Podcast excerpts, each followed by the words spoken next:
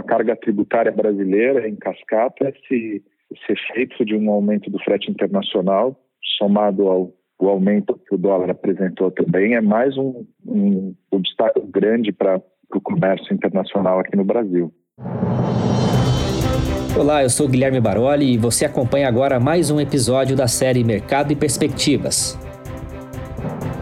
Neste episódio, vamos falar sobre o comércio exterior brasileiro na ótica dos efeitos do coronavírus, de como as relações de compra e venda do Brasil com o mundo sentiram essa crise. Quem nos dá esse panorama é o Fernando Berzoini Smith, ele que é diretor comercial da Timbro Trading.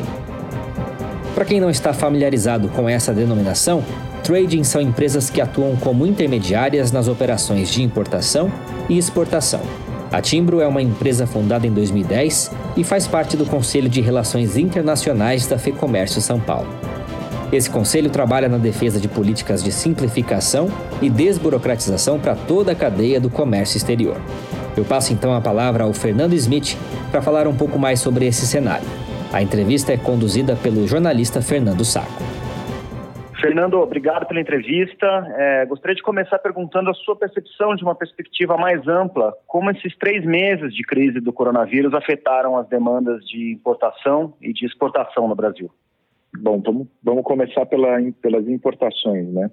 A gente teve muitos clientes que haviam já colocado pedidos lá fora, que estavam chegando no Brasil e que viram essa demanda desacelerada e precisavam fazer algo com, essa, com esses produtos que estavam chegando. Então, o que a gente acabou tendo na prática foi uma reversão de muitos processos de nacionalização para interposto aduaneiro. Segurar essa mercadoria por um, um tempo um pouco maior, sem, sem ter as despesas de nacionalização, é, aguardando um, um momento um pouco mais, mais propício para ter essa nacionalização, até procurando saber o que, vai acontecer no futuro, que hoje em dia está muito difícil. Outra coisa que a gente observou bastante foi a renegociação com os exportadores, esperando, quem sabe, uma, uma baixa um pouco mais expressiva do dólar, que, que também está com um cenário muito incerto. E o que a gente notou, isso sim, em grande porte dos nossos clientes, é a renegociação de pagamentos.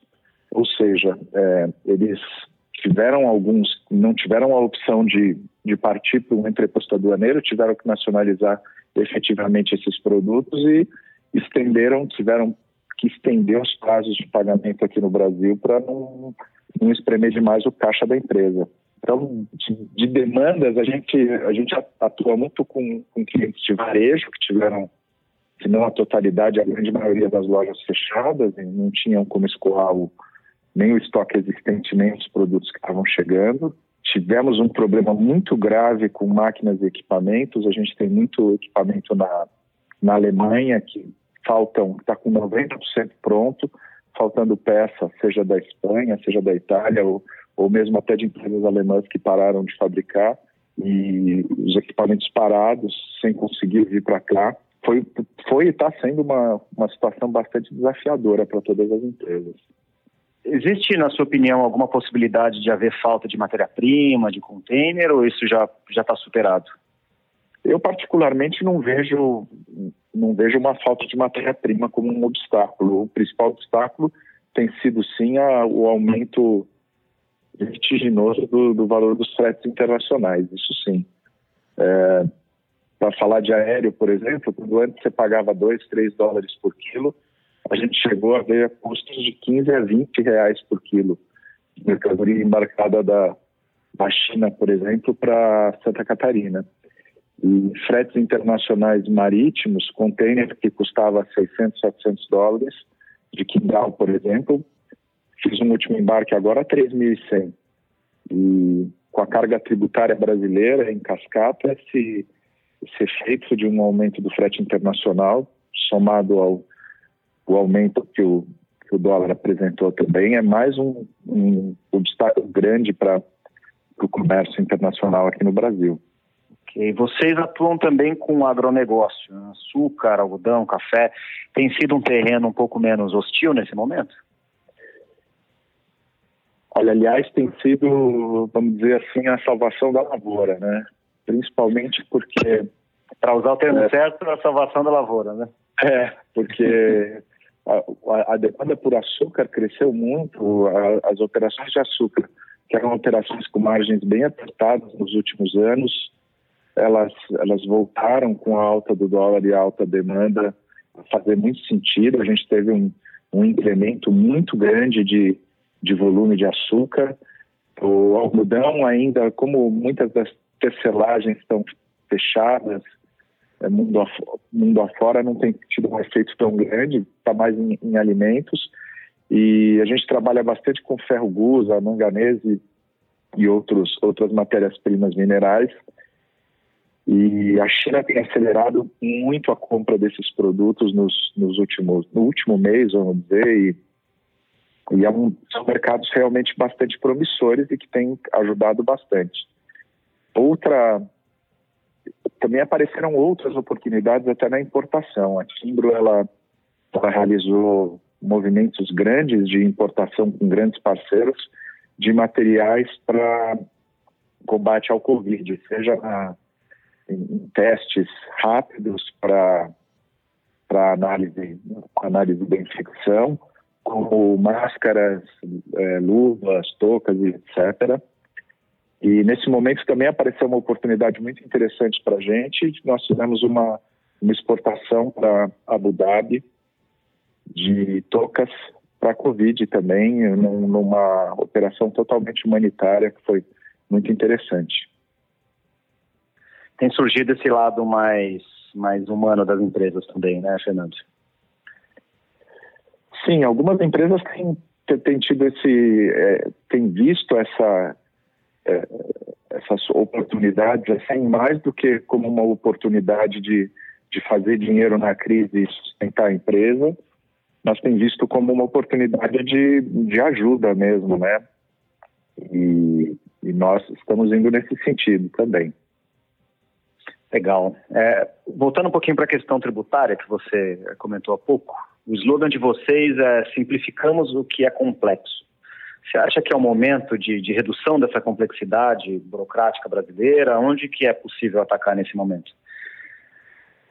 É até interessante falar nisso, né? Porque para a importação dos testes de Covid, por exemplo, a Anvisa ela retirou a, a, ela facilitou a questão das licenças para importação, mas não as licenças para comercialização. E a AF, a comercialização desses, desses produtos, ela além de ser demorada, fala-se em torno de seis meses e um custo de 100 mil reais, aproximadamente.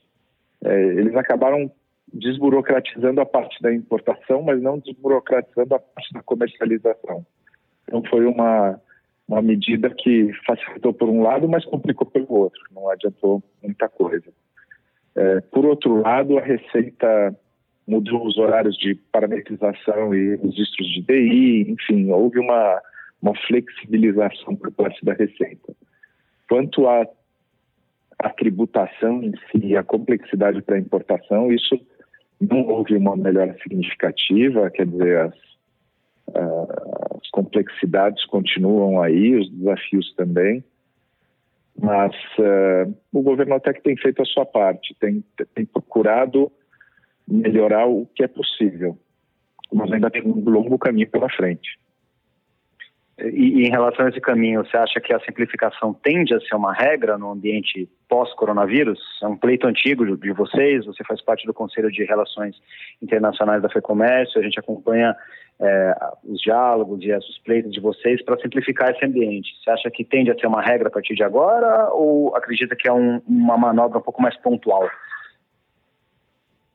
Sempre que a gente fala de complexidade no Brasil, a gente tem que levar em conta dois grandes fatores, né? as barreiras tarifárias e as não tarifárias. É, quanto às barreiras tarifárias, eu acho que não vai haver mudança. Quanto às não tarifárias, há uma possibilidade sim de uma desburocratização e uma facilidade nas importações. Quanto às tarifárias, eu acho muito pouco provável que haja qualquer tipo de mudança, visto que os governos estão com uma arrecadação bastante pífia perto do que existia. E você falar em redução tributária num momento como esse é algo que, pelo menos pessoalmente, eu não consigo enxergar, não. Vocês importam muita coisa da China. Como que você vê essa relação do Brasil com a China hoje e a perspectiva para os próximos eh, meses? A China ela, ela representa três vezes a, a, nossa importação dos Estados Unidos, por exemplo. É, o, eu, eu, não acho, não acho, nós não temos substitutos para muitos dos produtos chineses que a gente importa. É, eu digo quanto à competitividade de, de, preços, ainda mais com essa alta, essa alta do dólar. É, se você ia comprar uma máquina alemã que custava 50% mais do que uma máquina chinesa, por exemplo, você vai se voltar para a chinesa até pela questão do dólar, sem se preocupar tanto com a durabilidade que ela vai ter, provavelmente para subir uma demanda de produção, ou seja lá do que for que você tenha. Eu não creio que essa, essa troca de farpas, que algumas vezes acaba acontecendo entre os governos, vai afetar esse, essa, esse fluxo de comércio entre esses dois países. E a gente tem que observar também que a China ela voltou à produção antes do que a Europa, por exemplo. Então, até por uma questão de disponibilidade de produto, a gente vai, vai apelar para a China mesmo. Não, não, vejo uma, uma mudança significativa no, de cenário em um curto espaço de tempo, não. Em relação ao câmbio, você citou o dólar algumas vezes. A gente passou agora por uma escalada imensa do dólar nas últimas semanas, últimos, desde o início de março, na realidade. Que cenário esse dólar perto dos seis reais está projetando, Fernando? Então, é um, é um cenário que, que vai afetar algumas matérias-primas que são produzidas no Brasil e as empresas tendem a não importar e buscar fornecedores locais. Por outro lado, a indústria brasileira de matéria de matérias-primas químicas e tantas outras se enfraqueceu muito nos últimos anos e na última década. Então não há uma, uma, uma produção dentro do país para suprir essa, essa necessidade. E isso vai refletir diretamente no custo dos produtos, não tem como fugir disso. Se a gente parar para pensar que a gente chegou a fechar câmbio no finalzinho do ano passado a quase quatro reais e você comemorar o dólar a 5,30 hoje em dia é algo bastante assustador. E é claro que isso vai refletir diretamente em produto aqui no Brasil. A Timbra é uma das maiores, das grandes, né, se não a maior importadora de, de vinhos no Brasil. Você não vai ter a alternativa de vinho de Bento Gonçalves para substituir os vinhos franceses, italianos ou os bons chilenos e argentinos. Ou seja, eles vão continuar vindo para o Brasil. E essa alta do dólar terá reflexo no preço deles. Não há, não tem como ser diferente. A mesma coisa para o trigo, ou seja, a mesma coisa não só para alimentos, mas para tantos outros produtos.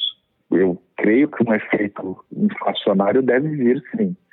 Uhum. A demanda agora reprimida não tem esse, esse efeito, mas eh, assim que as coisas voltarem, se o dólar não, não tiver uma significativa redução, a gente vai ter problema. É óbvio que esse dólar ajudou muito a exportação, mas como o Brasil é um grande exportador de commodity, a gente não, não creio que a gente vai ter problema de, de exportação mesmo com um dólar um pouco um pouco mais baixo nos, no próximo semestre, por exemplo. Perfeito. E para finalizar, Fernando, quais são as, as apostas de vocês? Que setores que devem se recuperar mais rapidamente, na opinião de vocês?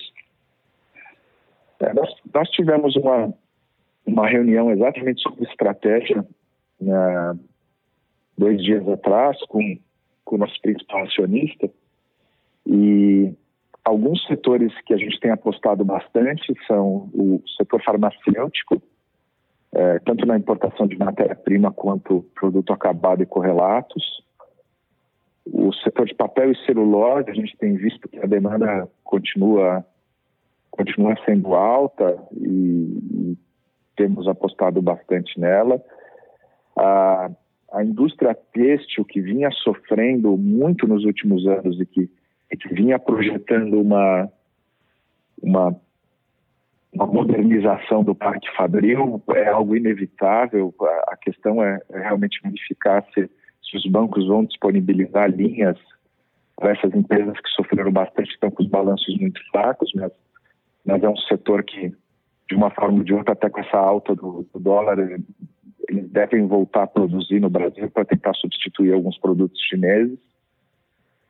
E, e, e, o setor de alimentos, né? Esse, sem dúvida nenhuma, é, é um setor que sempre, sempre se mantém em crescimento, mudando naturalmente a, a, as faixas de custos e de valores de alimento, mas ela, a gente ainda está apostando bastante no crescimento por, por esse segundo semestre. Esse escapou mais ileso da crise, né? Esse escapou mais ileso. O que a gente notou muito, até voltando na, na questão dos vinhos, é, o que a gente notou foi um aumento no consumo dos produtos com um pouco menos de, de com, com, valores um pouco mais baixos. Ou seja, o, o, brasileiro ele desceu um degrau no valor do, do vinho que ele toma, mas ele não deixou de tomar. É, e a mesma coisa com os outros alimentos, ainda mais todo mundo ficando em casa. E que é algo que mesmo quando, quando acabar essa, é, esse, esse nosso confinamento, é, ele, ele, não vai acabar de uma hora para outra. Então a gente realmente crê que, que vai haver uma, uma deve, deve haver, continuar esse consumo dentro de casa. Tá ótimo, Fernando. Obrigado pela entrevista, por trazer a experiência aqui para gente. Imagina. Com entrevista de Fernando Saco e gravação do estúdio Johnny Days, esse foi o Mercado e Perspectivas. Eu convido você a conhecer o trabalho do Conselho de Relações Internacionais acessando o portal da FEComércio. E se você é empresário, eu faço um segundo convite para nos visitar e descobrir as vantagens de ser um associado da federação. Os links estão aqui na descrição deste podcast. Até a próxima!